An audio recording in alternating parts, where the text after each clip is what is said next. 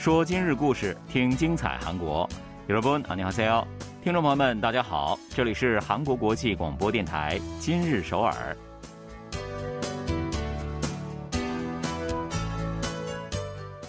聚焦今日首尔，体会当下韩国。让我们带您走遍韩国的每个角落，让我们把最真实的韩国送到您的耳边。各位听众，大家好，我是主持人朴龙军。 听众朋友们好，我是主持人易贤，很高兴与您相会在今日首尔。那在上周的节目当中呢，我们刚聊过啊，今年中秋呢，韩国民众的一些出行计划。对。这不，很快就要开启休假模式了。是啊，很多人都翘首以待了。是的，为了让市民们度过一个安全顺心的假期啊，首尔市呢跟往年一样推出了中秋综合对策。没错，市政府表示呢，今年中秋节是解除保持社会距离措施后的第一个重要的节日，所以呢，把重点是放在了协调防疫以及日常生活。来帮助民众度过一个安全健康的中秋佳节上。对啊，和过去两年不同啊，很多人都会回家过节或者是出游的。为了保障市民的出行顺畅啊，中秋节当天十号和第二天十一号，首尔地铁和公交车的末班车时间都将推迟一个小时，从原来的凌晨一点延长到凌晨两点。那从首尔出发的长途汽车运行次数呢，也将会增加的。节日期间呢，每天比平时可以多运输三点一万多名的乘客。对，另外呢，在连休期间啊，也可以接受新冠检测和治疗。首尔市呢，将在每个区运营一个以上的保健所检测点，还有临时检测点。新冠一站式诊疗机构和药店呢，每个区啊也有至少三家会开业。那有需要的市民呢，就可以参考首尔市网站，又或者是拨打。茶山呼叫中心等这样的电话去了解具体信息了。总之呢，为了让市民们度过一个安全健康的节日，首尔市考虑的还是非常周到的。是啊，值得点赞。嗯，那么中秋节快到了，我们韩广的海外听友满意度调查也要接近尾声了。这次活动呢，采取了线上填写的方式，还没有参加的朋友们，还请多多支持。没错。调查截止日期呢是韩国时间九月十三号哈，所以呢还请大家留意一下，尽量呢在这个期限之内参与这项活动，我们也感谢您了。好的，接下来呢就让我们一起走进今天的今日首尔吧，看一看本期节目都有哪些内容要跟大家分享呢？二零二二残疾艺术人特别展在青瓦台春秋馆拉开了帷幕，作为青瓦台开放后的首个展览，为残疾人的艺术梦想助力。年轻人写信来倾诉苦恼，人生的前辈们回信帮他们拆招，通过手写信进行真情对话，温暖邮箱活动，我们一起来了解一下。原本平平无奇的键盘被年轻人玩出了新高度，它不再仅是电脑的一部分，而是用户个性的体现，给人带来治愈的工具。好的，稍后呢，就让我们一起走进今天的今日首尔吧。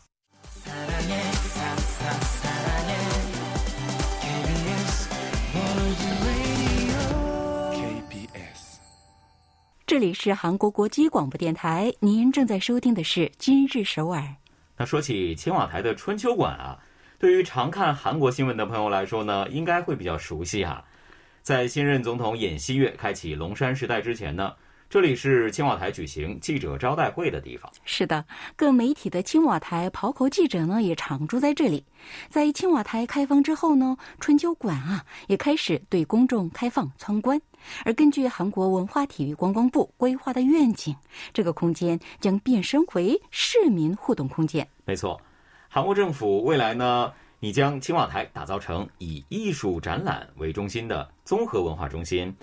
而春秋馆从政治空间变身为文化空间的首秀呢，就是八月三十一号隆重开幕的二零二二年残疾艺术人特别展。嗯，开幕式那天啊，也是热热闹闹的，包括参展画家在内，很多残疾艺术家和残疾体育人士出席了开幕式。其中呢，有二零二零东京残奥会男子乒乓球团体赛银牌得主金永健选手。残疾书法家李恩熙等等，残疾人音乐人呢，还为开幕式献上了精彩的表演。对，听起来就很热闹啊。嗯，那这一次的展览呢，一共是展出了五十多位残疾艺术家的六十多件作品了。在展览入口处呢，观众们可以看到无形文化传承人、残疾刺绣匠人李正熙创作的八幅屏风《青龙白虎图》啊。那还有残疾画家金贤宇的作品《我的这里舞蹈》。嗯，展览呢还展出了他的另一幅作品。看到这幅作品的朋友啊，一定会觉得有些眼熟啊。没错，这幅在蓝色。黄色、橙色背景上密密麻麻的写着数学公式的作品，一直被挂在尹锡悦总统办公室的墙上。没错，今年的五月呢，美国总统到访韩国，在举行首脑会谈之后，两位总统就一起观看了这幅画。金贤宇呢是一名患有唐氏综合征的残疾人艺术家了。对啊，还有一幅作品也格外引人注目。前段时间追过热播韩剧《我们的布鲁斯》的朋友们一定还记得啊，剧中主人公之一音乐有个患有唐氏症的双胞胎姐姐。这个姐姐啊是喜欢画画的。是的，饰演姐姐英姬的呢是韩国首位唐氏综合征演员郑恩惠，这个大家也都知道了哈。嗯。他私下呢，其实还是一名画家呢啊。那虽然患有唐氏症，但是他却比大多数人更加的坚强，更有梦想，很厉害啊！他在电视剧里出现过的很多画作呢，也都是他画的。这次展览呢，展出的是他创作的一幅名为《音域和阴姬》的画，画的就是他自己和在剧中由韩志民扮演的阴郁。没错，那前一段时间呢，以他为主人公的纪录片《你的脸》也是被搬上了荧幕嘛，非常非常的正能量啊！开幕式那天，参加此次展览的最年轻的艺术家、智力障碍人士郑成元和母亲一起来到展览现场，参观了其他参展画家的作品。是的，经常画狐狸的他呢，在这一次的展览上展出的作品《泳池边的派对》也同样是有狐狸登场哈。那参观完展览之后呢，他也开心的说了，希望今后青瓦台能够继续举办这样的展览。嗯，这一次的展览呢，除了残疾人关注啊，普通观众们也络绎不绝啊。来看画展的金美玉说，这些画作的表现方法呢，多种多样，感觉就是很特别。以前呢，一提到青瓦台就感觉有点沉重，但是现在变身这样的文化空间啊，感觉也明朗亲近多了。是的。主办方呢还特别为残疾人观众准备了各种各样的支援呢。那在这里呢，视障人士是可以通过音频讲解器还有盲文标志来更好的欣赏作品的。还有啊，聋哑人士呢，只要在参观前预约，就会有翻译人员引导参观，并通过手语翻译为其介绍相关信息。的确是非常的周到还有暖心啊。春秋馆特别展呢，其实是二零二二残疾人文化艺术庆典的一环了。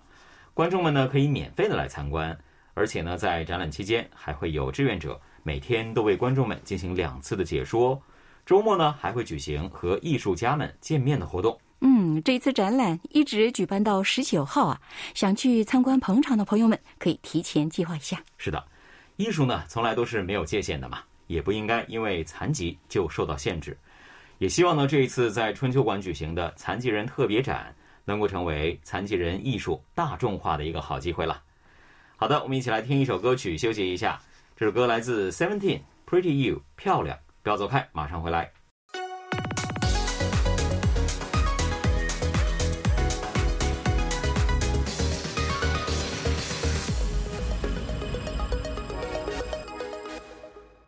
欢迎回来，这里仍然是韩国国际广播电台今日首尔。我在大学是学习法学的。开始学习社会福利学比较晚，看到别的朋友都已经就业，我不知道自己应该是再花一年的时间再去学习，还是赶快找工作赚钱。而且我好像使命感也不那么强啊。社会福利方面的事情真的适合我吗？刚这一段呢是一封信的内容哈。那上月的三十一号，在首尔马浦区首尔市五十 Plus 财团的中部办公室里呢，家住在首尔西大门区的金正权。手里是拿着两张褐色的信纸，读出了一位年轻人的苦恼啊。嗯，七十二岁的金大爷呢，读完这封信后啊，望着天空沉思起来。过了一会儿，他似乎想起了什么，开始在信纸上一个字儿一个字儿的写起来：“你好，很高兴能给你回信，自己有些潦草啊，还请见谅。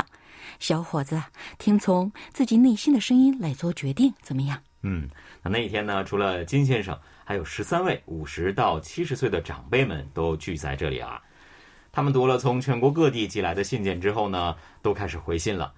在接下来大概一个多小时的时间里呢，就一直能听到圆珠笔写在信纸上时发出的沙沙沙沙的声音。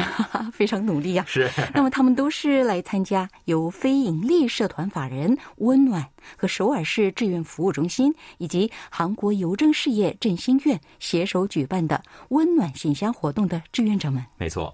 顾名思义呢，这个活动就是接收全国各地独自生活的年轻人写来的信，然后呢，由中老年人生前辈们啊 阅读之后，来给他们进行回复。在年轻人的信当中呢，浓缩了这一代人的普遍的苦恼啊，比如说就业、恋爱、工作和家庭等等等等哈。而过来人老一辈们呢，就会做他们的树洞，并且呢，从自己的人生经验出发，来开解年轻人的苦恼，为他们出谋划策。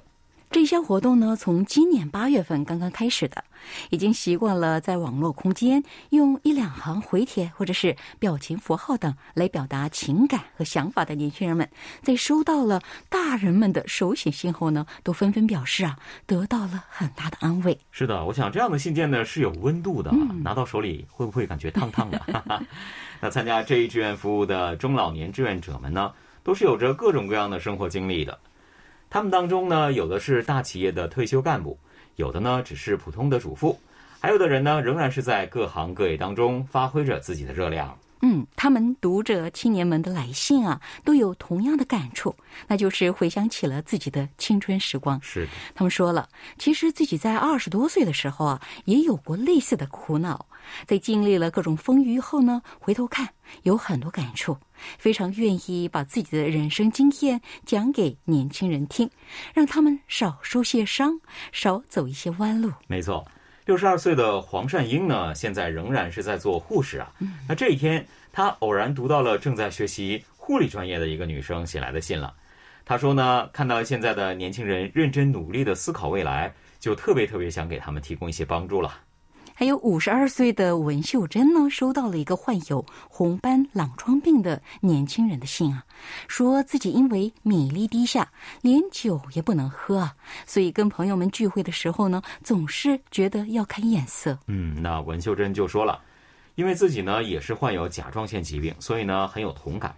他就在回信当中告诉了他一些在生活当中可以应用到的健康管理方法。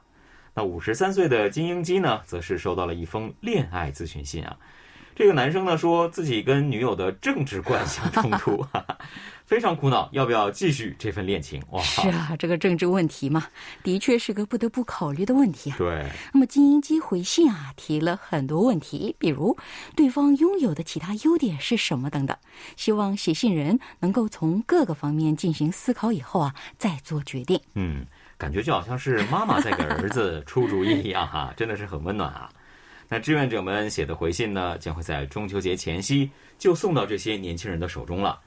在本来就充满快乐的佳节，再给他们带去一份温暖，一个答案。我想啊，即使是那个答案并不是正解，但是呢，也会让笼罩在年轻人身边的迷雾逐渐散去，让阳光进来照射他们的前程了。那接下来呢，我们也来听一首跟信有关的歌曲吧。这首歌来自 Forty，听的信。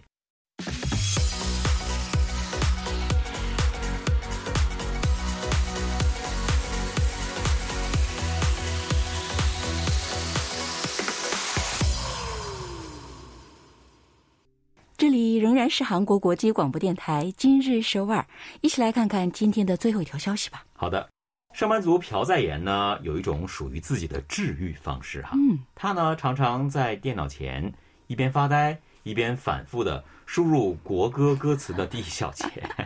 他说了，在打字时啊，感受到的键盘触感以及敲击键盘的声音啊，会让自己得到一种舒缓。这样的动作呢，会带来内心的某种平静。嗯，听到这里呢，我们的听友当中一定会有人深有同感的。哦，我也有这样的感觉。我身边呢就有个朋友，他非常喜欢一边发呆，然后一边无意识的去敲击键盘。他说了，自己也不知道啊，从什么时候起就这样了。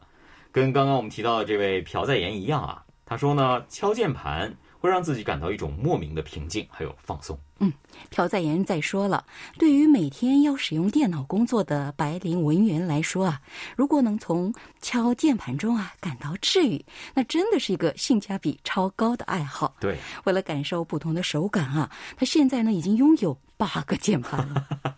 能把枯燥无味的日常变成小确幸，我觉得这样的投资是非常非常值得的啊！买八十个也可以吧？不知是不是有很多人都是这么想的呢？最近呢，这个键盘的存在感真的是越来越强了。它不再是简单的输入文字的工具了，而是成了一种兴趣爱好的对象。对，键盘迷们像文具迷一样收集并且使用多种多样的键盘，甚至呢还有人啊像音响、汽车爱好者一样为自己定制个性键盘。哇，他不知道定制的是多少钱呢？哈，那插图作家张熙远一年前曾经病倒过，在恢复健康之后呢，就陷入到了键盘的魅力之中了。在他打算重新开始工作的时候呢，为了给自己打气，就决定在装备上多下点功夫。这点挺像我的。很多人是这样吧？那么结果呢？没想到啊，在网上搜索各种键盘的时候，他发现了一个新世界。他说，以前键盘就只是电脑的一部分而已，但现在的键盘却成了一个很有个性的单品。是的，他还说呢。现在的键盘呢，不再是平平无奇了，而是根据 LED 还有复古风格等等等等，划分了很多的种类哈。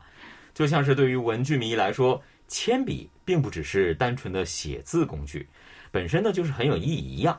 键盘对于键盘迷们来说呢，也是非常特别的存在了。还有啊，对于键盘迷们来说，使用键盘可以唤醒指尖的感觉，带给他们日常的琐碎的乐趣。嗯。韩国人气小说家金勋在他的散文集当中也是写过这样的一段话：用铅笔写作，就好像文字在从我的身体里涌出，让我感觉自己在生动的活着。哇！而对现在的年轻人来讲，键盘就是这样的存在了。所以呢，张熙元把键盘比喻成现代人的铅笔，因为轴体决定了键盘的基础手感。很多键盘发烧友们能区分轻轴。茶轴、黑轴、红轴的特性啊，他们真的很了不起啊！他们会根据自己的喜好呢来挑选键盘，感觉是上升到了一个专业的高度。在首尔龙山电子商街等一些地方呢，甚至还有可以亲自去敲打键盘、比较声音的打键哨啊。上班族李某说了，自己学生时期呢就对铅笔芯的粗细、写字时的手感比较敏感，工作之后呢，这种倾向就转移到了键盘之上了。他现在使用的键盘啊，是一个高价品牌啊，售价十六万韩元，跟普通只要一两万韩元的一般款相比的话，算是豪华版了。是啊，在成了成年人的玩具之后呢，要价数百万韩元的产品也出现了哈。尤其呢，对于追求个性还有创新的年轻人而言，千篇一律的工业化产品呢，已经满足不了他们的需求了，所以呢，纷纷都把目光投向了高级键盘，又或者是定制键盘上。